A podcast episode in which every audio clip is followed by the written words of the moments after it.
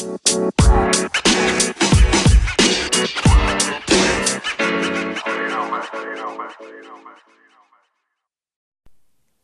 und herzlich willkommen zu einer neuen Folge des Podcasts Caro auf Reisen. Herzlich willkommen zurück zu Teil 2 des Vergleiches Leben in der Türkei versus Leben in Deutschland. Ich freue mich sehr, dich wieder hier begrüßen zu können und wir starten natürlich direkt rein in die Thematik.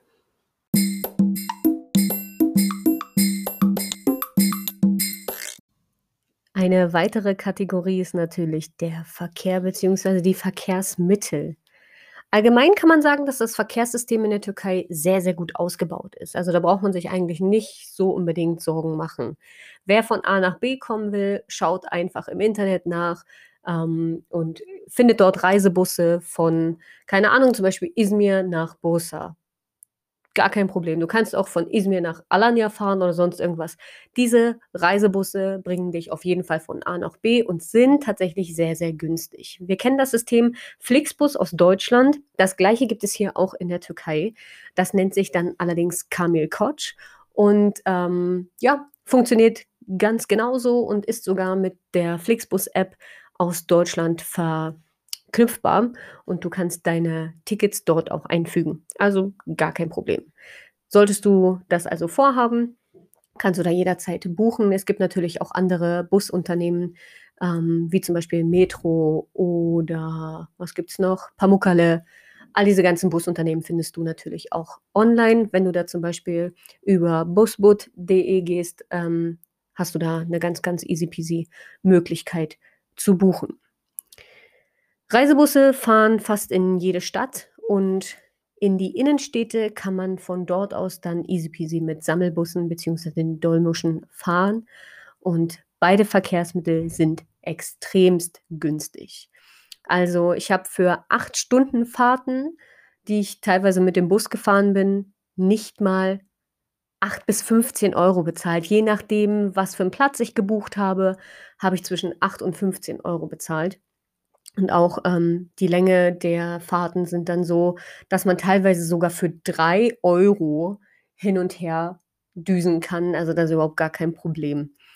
Ähm, in den Bussen selber bekommt man stets Wasser, Snacks und Kaltgetränke.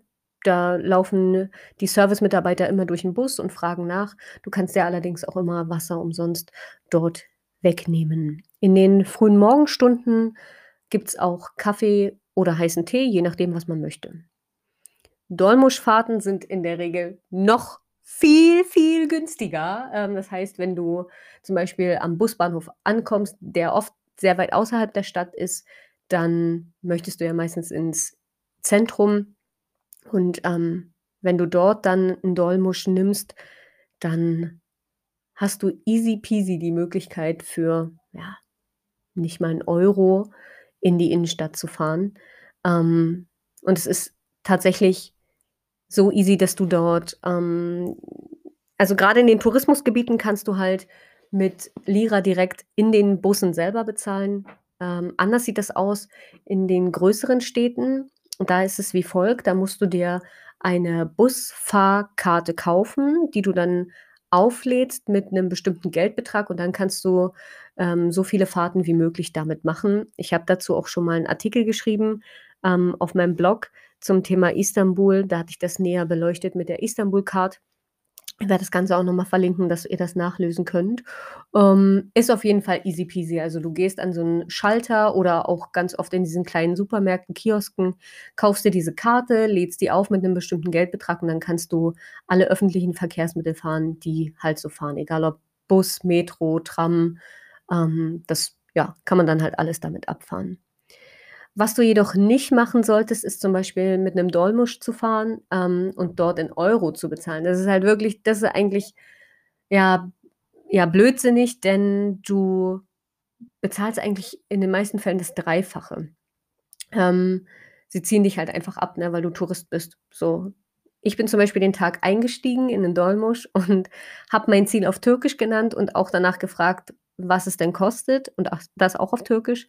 Und dann hat der Mann zu mir gesagt: „Ne, ne, setz dich einfach hin, gar kein Problem.“ Und ich so: „Okay.“ Und auch als ich später noch mal nachgefragt habe, hat er zu mir gesagt: „Ne, ne, alles gut.“ Und ich so: „Okay, danke.“ Und als aber 'ne Gruppe aus 10 Franzosen ausgestiegen ist und die bezahlen wollten, haben die zusammen 30 € bezahlt, wo ich denke: „Oh mein Gott, die haben einfach 3 € pro Person für die Fahrt bezahlt.“ Das ist einfach das vier bis sechsfache vom Normalpreis. Also, das macht gar keinen Sinn. Ich habe einen anderen Tag, ähm, für die gleiche Busfahrt tatsächlich sogar 'n bisschen länger, circa 10 bis 15 Minuten, ähm, umgerechnet ungefähr 50 bezahlt. Also, ja, da sollte man sich gut überlegen, ob man das vielleicht in Euro bezahlt oder, ähm, mit türkischen Liran. Also, das ist schon das ist schon 'n Wahnsinn.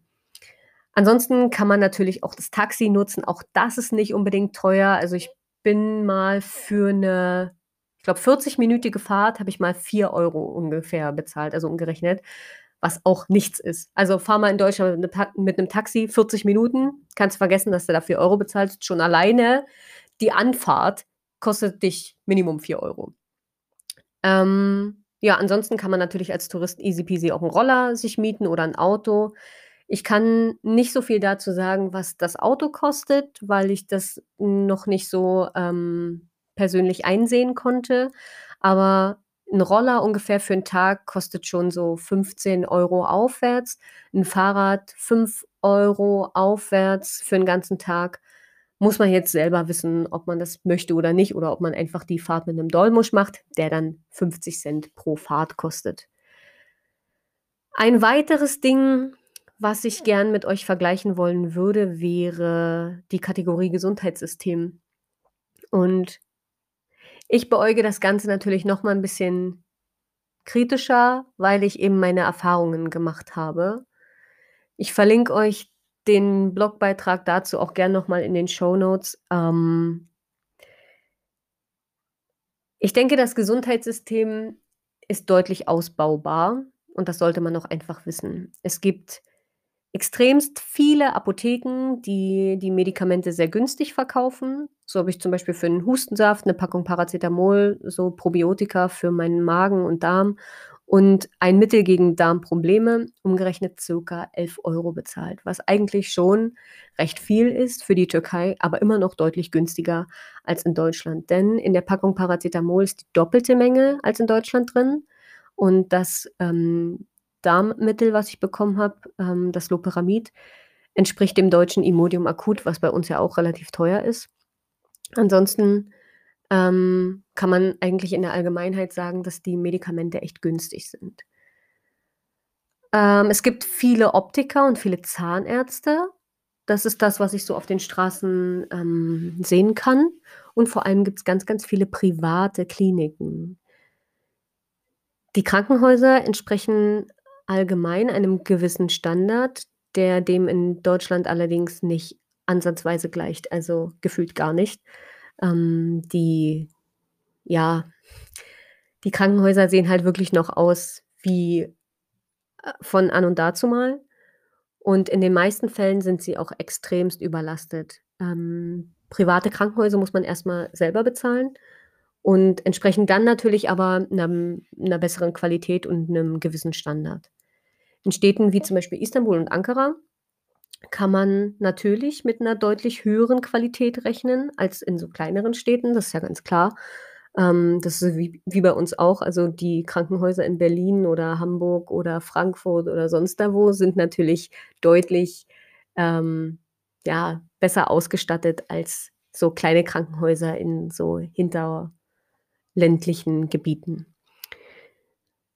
'Ne bessere Versorgung bekommt man als Tourist natürlich in den touristischen Gebieten. Hier sind natürlich oft auch deutsche Ärzte niedergelassen. Und das Konsulat hat dazu mal 'ne Seite erstellt, ähm, mit deutschen Ärzten in der Türkei. Ich weiß allerdings nicht so genau, inwiefern die immer abgedatet wird. Ich werde den Link allerdings dennoch mal in die Infobox mit reinpacken, damit ihr das auch mal nachlesen könnt. Ich denke, das ist ganz hilfreich, selbst wenn man, ähm, da nicht mehr den Arzt antrifft. Also, ich denke, in den meisten Fällen sind da ja mehrere Ärzte angegeben, dass man da eventuell trotz allem 'ne Hilfe bekommt. Einheimische bringen ihre Angehörigen übrigens oft in Kliniken in der Westtürkei, weshalb die Krankenhäuser dort noch mal mehr überfüllt sind. Und gerade in schwierigen Fällen ist es dann natürlich ein Problem, weil die Patienten oftmals abgewiesen werden. Und ja, das ja, sollte man wissen, wenn man in die Türkei fährt oder fliegt oder wie auch immer, dass man sich darauf einfach einstellt. Es wird deshalb ausdrücklich empfohlen, eine Auslandskrankenversicherung äh, vorab abzuschließen, weil die deutsche, schrägstrich europäische ähm, Krankenversicherung hier natürlich nicht gilt. Diese Auslandskrankenversicherung wird euch dann vorab natürlich mitteilen, was für einen Beitrag ihr zu zahlen habt und inwiefern ihr innerhalb der Türkei Abgesichertheit, äh, abgesichert seid und ähm, welche Höhe und welchen Umfang die Auslandskrankenversicherung dann finanziell übernimmt im Falle einer Krankheit. Also was sie dort dann natürlich auch abdeckt. Auch das ist sehr, sehr wichtig zu wissen.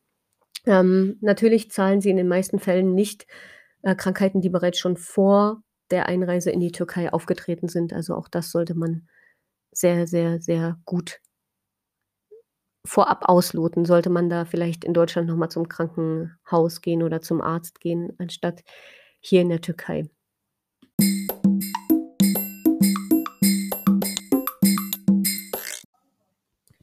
Eine nächste Kategorie ist dann natürlich die Wäscherei.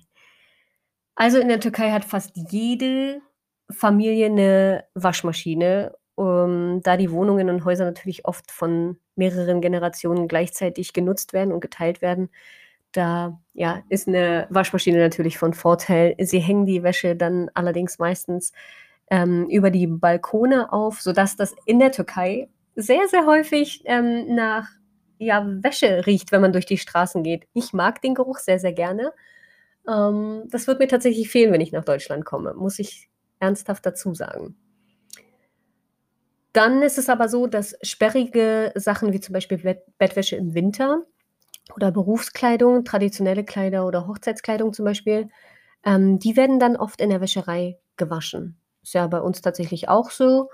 Und ja, deswegen ist es ganz gut, dass man hier auch Wäschereien hat. Und wenn man zum Beispiel als Tourist hierher kommt, dann braucht man eigentlich nicht nach einer Laundry zu suchen oder nach einer Wäscherei, sondern nach den Çamaşır, glaube ich, heißen die, Çamaşır oder so.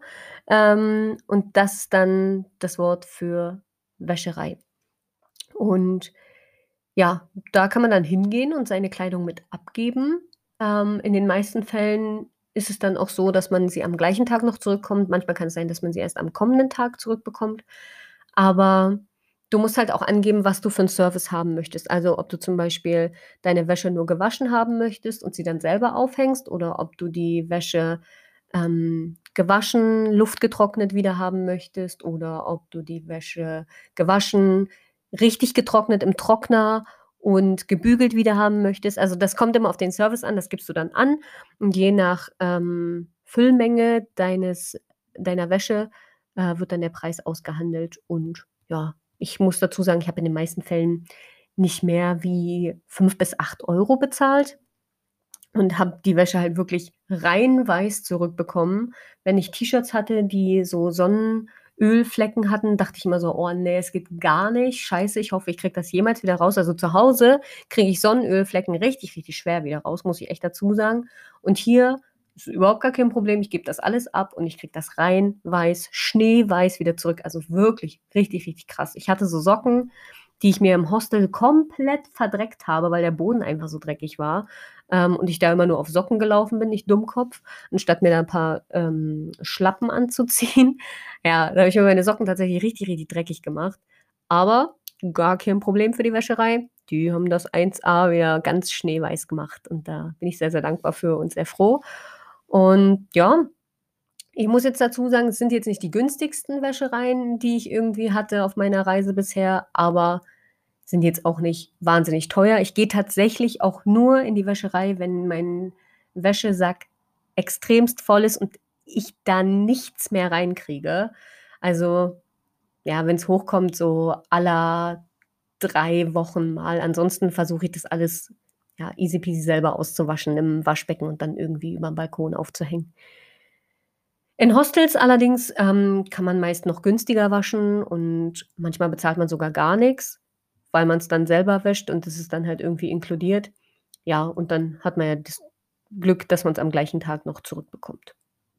Ja. Die letzte Kategorie, die ich hier einfach noch ansprechen möchte, ist die Kategorie Schulsystem.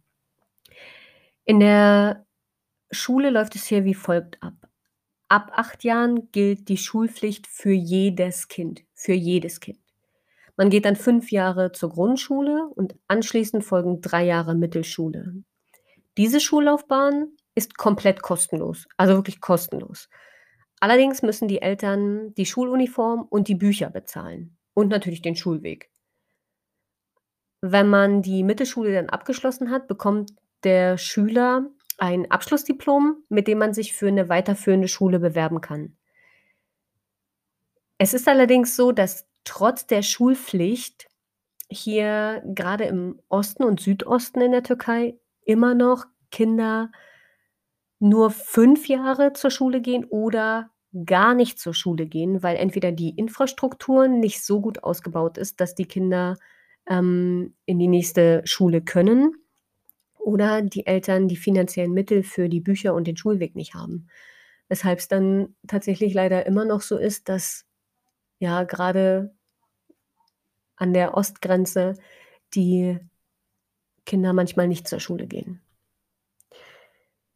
Wenn man dann sein Abschlussdiplom aber bekommen hat, kann man auf die weiterführende Schule gehen. Das sind dann hier entweder allgemeinbildende oder berufsbildende Gymnasien.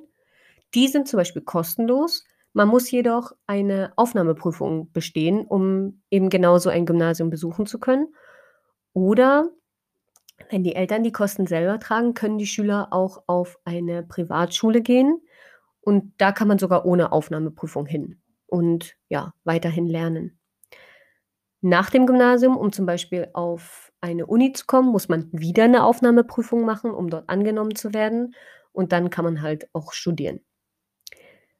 Leider ist die Bildung in der Türkei an den Gymnasien nicht so gut, sodass man schon versucht, irgendwie sein Kind auf Privatschulen zu schicken. Das Ding ist jedoch, dass die extremst teuer sind und sich das viele einfach gar nicht leisten können. Deswegen ist es immer noch so, dass Kinder aus ärmeren Verhältnissen leider nicht so den Zugang zu richtig guter Bildung haben wie, ja, gut betuchtere Kinder. Ähm wenn du allerdings nicht auf 'ne Uni gehen möchtest, dann, ja, ist es in den meisten Fällen so, dass du natürlich 'ne Berufsausbildung machst. Und die ist ähnlich wie bei uns zwischen 3 und 5 Jahren. Und wie auch in Deutschland hast du 'nen Meister und bist selbst der Lehrling. Hier ist es so, dass natürlich Handwerksberufe viel, viel mehr erlernt werden, weil das natürlich noch benötigt wird. Und grade aufgrund dessen hat man eben überlegt, ob man ein duales System integriert, wo die Schüler schon während des Gymnasiums auch nebenbei praktisch lernen können. Das heißt, wie bei uns die duale Ausbildung oder das duale Studium. Allerdings hat sich das aufgrund des Systems noch nicht so ganz bewährt, weil natürlich, ähm, viele Meister der ehemaligen Schule entsprechen und eben dieses System noch gar nicht so richtig verstanden haben oder integrieren können. Ähm, weil das eben erst Vorläufer sind. Ich denke aber, in den nächsten Jahren wird es immer besser werden, hofft man zumindest, ähm, weil wir wissen alle, Handwerksberufe sterben leider aus. Wir brauchen sie letztendlich irgendwie.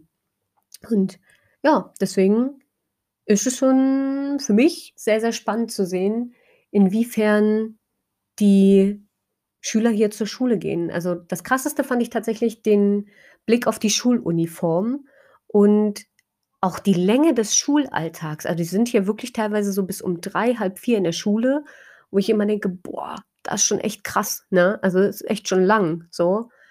Aber die Schule fängt halt auch später an, muss man auch dazu sagen.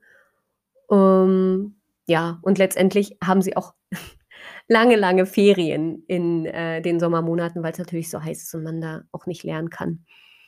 Ja, inwiefern man das jetzt, äh schlechter oder gut finden mag, das mag jeder selber für sich beurteilen. Für mich war es auf jeden Fall erstmal 'n Anblick zu sehen: „Ach krass, sie haben alle Schuluniform an.“ Ist für mich tatsächlich neu weil ich habe irgendwie während meines Urlaubs da nie so richtig drauf geachtet und ja, war auch noch mal für mich eine schöne Erkenntnis.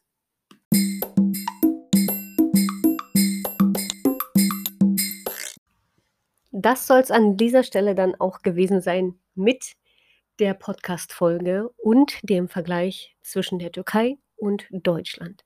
Für mich waren das so die offensichtlichsten Dinge, die ich miteinander vergleichen konnte und wollte.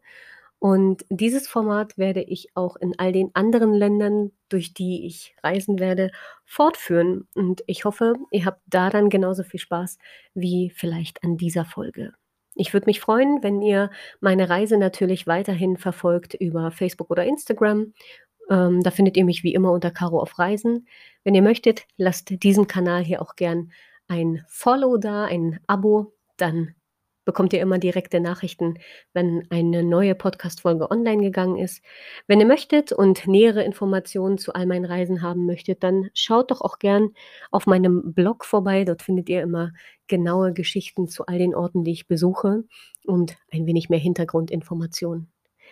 Wenn ihr mich weiterhin unterstützen möchtet, dann schaut auch gerne in der Infobox vorbei. Dort findet ihr einen Link äh, beziehungsweise einen Linktree, wo ihr alle wichtigen Informationen, wichtigen Links zu all meinen Kanälen findet, aber auch unter anderem zu PayPal. Wenn ihr möchtet, könnt ihr mir nämlich eine kleine Spende zukommen lassen, wo ich mir vielleicht einen warmen Tee jetzt in der kalten Jahreszeit hier in der Türkei ähm, snacken kann oder auch gern mal eine Taxifahrt bei regnerischem Wetter. Oder wenn ihr möchtet, könnt ihr mir auch gerne eure Kontaktinformationen in der Nachricht zusenden, sodass ich dann weiß, okay, ihr hättet gern eine Postkarte von mir. Auch das könnt ihr mir gern zusenden. Ich freue mich, wenn ihr auch in den kommenden Monaten immer mit dabei seid und reinschaltet, mir vielleicht auch Nachrichten über Instagram und Facebook zukommen lasst und wir so in den regen Austausch kommen. Bis dahin, bis ganz bald. Ciao, ciao.